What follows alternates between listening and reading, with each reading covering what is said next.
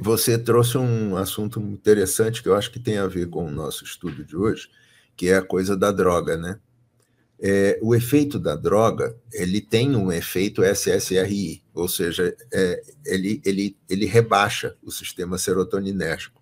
Então, isso significa dizer que isso faz com que aquela criatura, através do processo da droga, ela se torna capacitada a lidar com a dor. Por quê? Porque a dor foi rebaixada pelo sistema serotoninérgico. Ou seja, aquela porta ficou mais fechada. O barulho interno ficou menos presente. Né? E tem um autor, o nome dele é.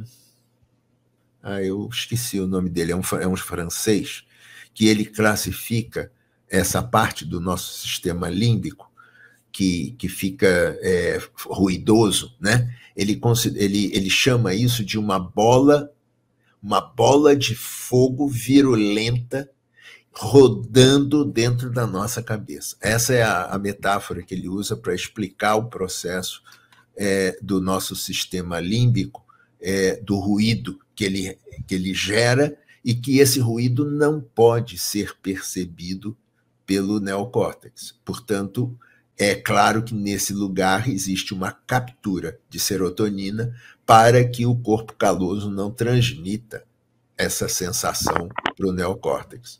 Então, é, toda, toda, toda vez que a gente diz, ah, fulano é drogado e tal, ah, tem que se drogar e tal, é, seja álcool, seja cocaína, seja maconha, seja qualquer coisa, ah, o que está acontecendo, na verdade, é uma tentativa externa de fazer com que aquela dor seja mais suportável.